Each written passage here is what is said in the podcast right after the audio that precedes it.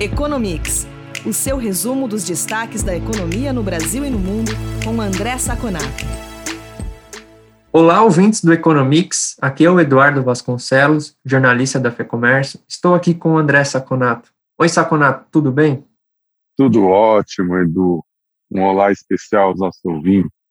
Saconato, como era de se esperar, o governo federal sancionou o orçamento de 2021 no último dia do prazo, na quinta-feira, 22 de abril. Essa sanção foi acompanhada de um veto parcial após negociações com o Congresso Nacional. Eu queria que você explicasse o que de fato foi feito com o orçamento, pois parece que ele foi dividido em dois, a despesas que estão no orçamento e despesas que estão fora, e quais são as implicações disso para a economia brasileira? É isso mesmo, Edu. Na realidade, o governo fez em combinação com o parlamento, foi fazer que algumas despesas não fossem consideradas no teto. Só para lembrar o nosso ouvinte, o teto determina que o governo só pode gastar no ano ele, do orçamento o que ele gastou no ano anterior mais a inflação. Então, é, provavelmente, certamente, com essas despesas, como foi determinada a lei de orçamento anual que passou no Congresso, e foi feita a quatro mãos entre o governo e o Congresso, certamente passaria do teto. E o governo ficaria sob o risco de impeachment, porque isso, na realidade, indica crime de responsabilidade. Então, a combinação foi a seguinte: Congresso, você me permite tirar algumas das despesas do teto e eu mantenho as emendas parlamentares que irriga dinheiro para os senadores e deputados usarem nas suas vagas. Só para a gente ter uma ideia, a previsão é que 125 bilhões de reais fiquem fora do orçamento normal. Entre eles, o auxílio emergencial, com 44 bi, os programas BREM e PRONAMP, 20 bi, na soma, e saúde, com 20 bi. Como que o governo justificou isso? Na realidade, esses são gastos que, em princípio, são relacionados à pandemia. E, como a pandemia, com o recrudescimento da pandemia, era necessário usar esses gastos. Então, uh, se dá uma cara de que você está fazendo algo especial para a pandemia. Mas isso é negativo e o mercado viu negativo pelo, pelo seguinte motivo. Na realidade, é, você permite que todos esses, é, todos esses itens, num futuro próximo, continuem tendo valores maiores que o teto. Então, na realidade, você é, acaba fazendo uma uh, você acaba com o teto considerando esses gastos. Então, era muito melhor que o governo estendesse o período de calamidade por mais um ano, porque realmente é necessário, é necessário ajudar a empresa, é necessário ajudar as pessoas mais pobres, e quando acabasse esse período, tudo volta para o teto. Esse seria o, o, a melhor alternativa. O governo e o Congresso usaram mais fácil. Vamos ver qual é o, o efeito disso. Os mercados já não gostaram as agências de classificação de risco já reclamaram. Saconato, o IBCBR, Índice de Atividade Econômica do Banco Central, teve alta de 1,7% em fevereiro na comparação com janeiro. Embora o indicador não seja exatamente uma prévia do PIB, também se propõe a mensurar o desempenho da economia. É, o que você achou do resultado de fevereiro e você considera que, com essa alta, afastou-se o risco de contração da economia brasileira no primeiro trimestre? É, olha, Edu, o resultado foi muito bom. Foi muito bom. Esse 1,7% foi muito acima das previsões de mercado, que estavam em 0,9%, ou seja, ele é bom sobre todos os aspectos. Tá? É, surpreendeu positivamente, sem dúvida nenhuma.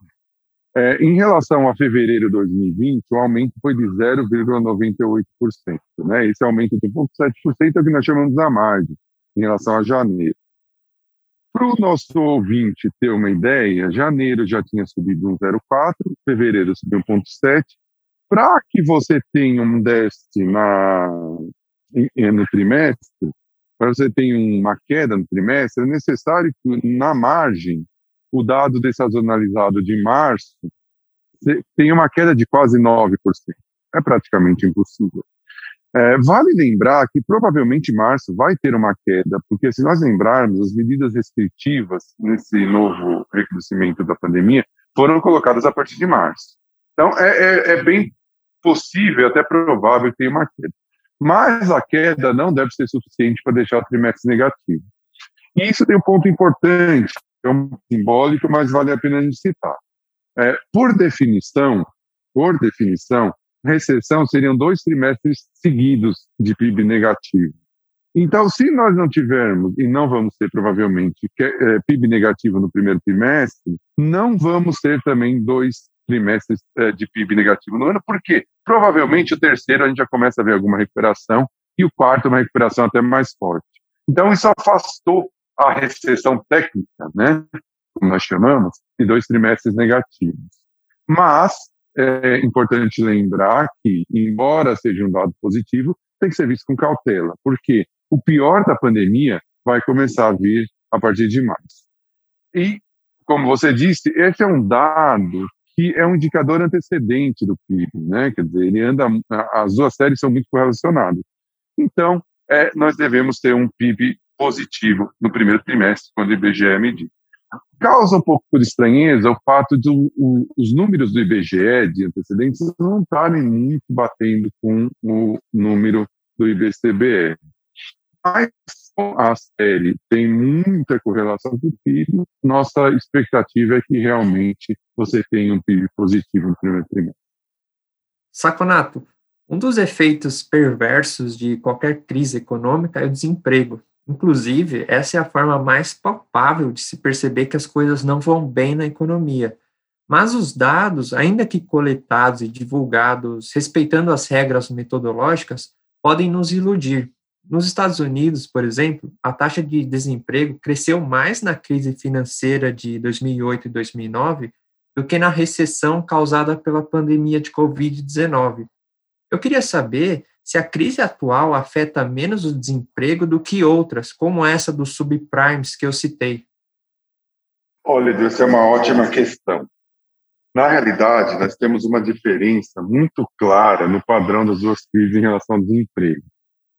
É, o que aconteceu agora no Covid é o seguinte: quando você mede o desemprego, você mede o desemprego de pessoas que estão procurando emprego sobre a população economicamente ativa. Se a pessoa deixa de procurar emprego, ela sai desse universo dos desempregados, ela vai para os desalentados, como nós chamamos no Brasil. Então, o que aconteceu é que na crise agora do Covid, as pessoas, por querer se proteger do, do Covid não trabalhando ou tentando trabalhar informalmente em casa, ou mesmo para cuidar dos filhos que ficaram fora da escola, né, principalmente o público feminino, deixaram é, a, a, mão de obra, deixaram o contingente de pessoas procurando emprego, de mão de obra procurando emprego. Isso tem um efeito estatístico. Na realidade, quando você faz isso, o desemprego cai, porque as pessoas não são mais desempregadas, sim desalentadas. Então, é, isso engana, né? Na realidade, não é que o, o, o, a, o efeito do desemprego foi menor, é que a composição do índice ficou diferente. Tá? E tem outras diferenças também que eu acho bem interessante a gente citar aqui para os nossos ouvintes entre as duas crises, né? Na crise de 2008, na crise financeira, você teve um enxugamento de crédito e renda, né? Não tinha crédito e as empresas não podiam produzir porque não tinham financiamento. Naquele caso, caiu muito a demanda por trabalho e a oferta de trabalho continua igual, que as pessoas continuaram querendo trabalhar. Não existia nenhum impedimento sanitário, um impedimento, uma restrição é, governamental para isso. Nesse caso agora, também caiu a demanda, né, por conta da, das condições, dos fechamentos das empresas, mas caiu a oferta também, né? Então, esse desenho dá para a gente perceber o que aconteceu. É, outro fato interessante, houve um aumento nesse, no ano da pandemia de 3,2% na renda média. E aí você fala, poxa, mas como que houve aumento na renda média no meio de uma crise? Então, até esse aumento revela uma face cruel da crise do Covid. O que aconteceu foi que as pessoas de mais baixa renda, de mais baixo salário, perderam mais intensivamente seus empregos do que as pessoas de mais alto salário, saindo da moto né, a renda média dessas pessoas desapareceu da moto, ela não tem mais renda. Então, por exemplo, pessoas de mais alto salário podem trabalhar em casa. Pessoas de mais baixo salário têm mais dificuldade. Então, mesmo esse aumento de renda mostra é, que, que você uma face muito ruim da crise disfarçada nas estatísticas, né? Ainda se tem um déficit de 8,4 milhões de empregos nos Estados Unidos, né? Do que tem 8,4 mil, milhões de americanos a mais desempregados que antes da crise. Mais uma pesquisa feita, desses 8,4, 50% não estão trabalhando por meio da pandemia. Então você imagina, logo que a vacinação for uh, já está muito avançada nos Estados Unidos, mas logo que a vacinação for concluída, você volta com essas pessoas para pro, procurando emprego. Agora, o lado positivo é que nessa última semana, nesse último dado, o número de pessoas procurando seguro-desemprego já caiu muito, caiu eh, para o nível menor nível desde o começo da pandemia. Somado ao fato de que os 1,9 trilhões de dólares que o governo americano vai colocar na economia começaram a só agora, então a gente imagina que o mercado de trabalho, assim que tiver a vacinação e os incentivos do governo, vai voltar para o nível normal muito rapidamente. Saconato, o PIB da China cresceu 18,3% no primeiro trimestre, na comparação com o mesmo período de 2020. Contudo, quando a gente observa o contínuo da economia, o crescimento foi de apenas 0,6 em relação ao quarto trimestre do ano passado. É momento de euforia ou de comedimento com a economia chinesa diante desses números? Então, Edu, eu acho que o número na margem ele é muito mais revelador do que o número trimestre contra trimestre. Esse 0,6 que você citou é um número muito baixo se você olhar o histórico de crescimento chinês. Eles têm um problema ainda muito sério no mercado de trabalho, principalmente entre os mais jovens.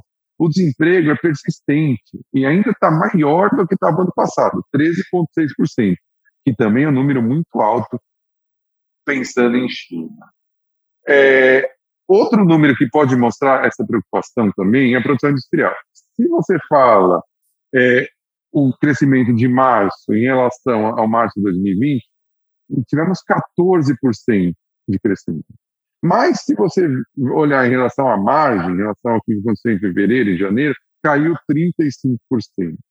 Então, é, esses números preocupam e até é, reafirmam é, o que o governo chinês colocou como meta, que é 6%. Todo mundo falou, nossa, é muito baixo, é muito baixo.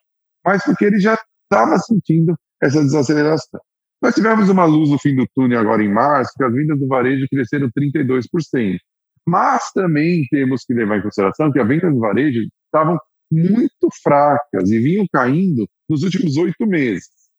Então, é, é, há uma preocupação, sim. Também há algum alento, alguma, pelo menos alguma luz no fim do túnel. Tanto esse número de varejo, que é uma, era uma preocupação muito grande do governo, quanto o pacote do, do, governo americano, que vai fazer com que as importações americanas aumentem potencialmente, pode ajudar um pouquinho. Mas sentimos uma preocupação muito grande no governo chinês com o crescimento. Ele está um pouco de mãos atadas, porque tanto a política monetária, por conta da inflação, como a fiscal, por conta do endividamento das empresas, tá um pouco, estão, estão um pouco limitadas então, é, é, é, eu acho que é necessário a gente acompanhar esse, os novos dados da economia chinesa, porque realmente esse sentimento, apesar de ela ter se recuperado antes de outras, realmente esse, esse sentimento de preocupação é muito nítido no governo central daquele país. Taconato, é isso por essa semana. Obrigado pela entrevista e a gente volta a se falar na semana que vem, na próxima edição do Economics. Muito obrigado, Edu. Muito obrigado aos ouvintes e até a próxima semana.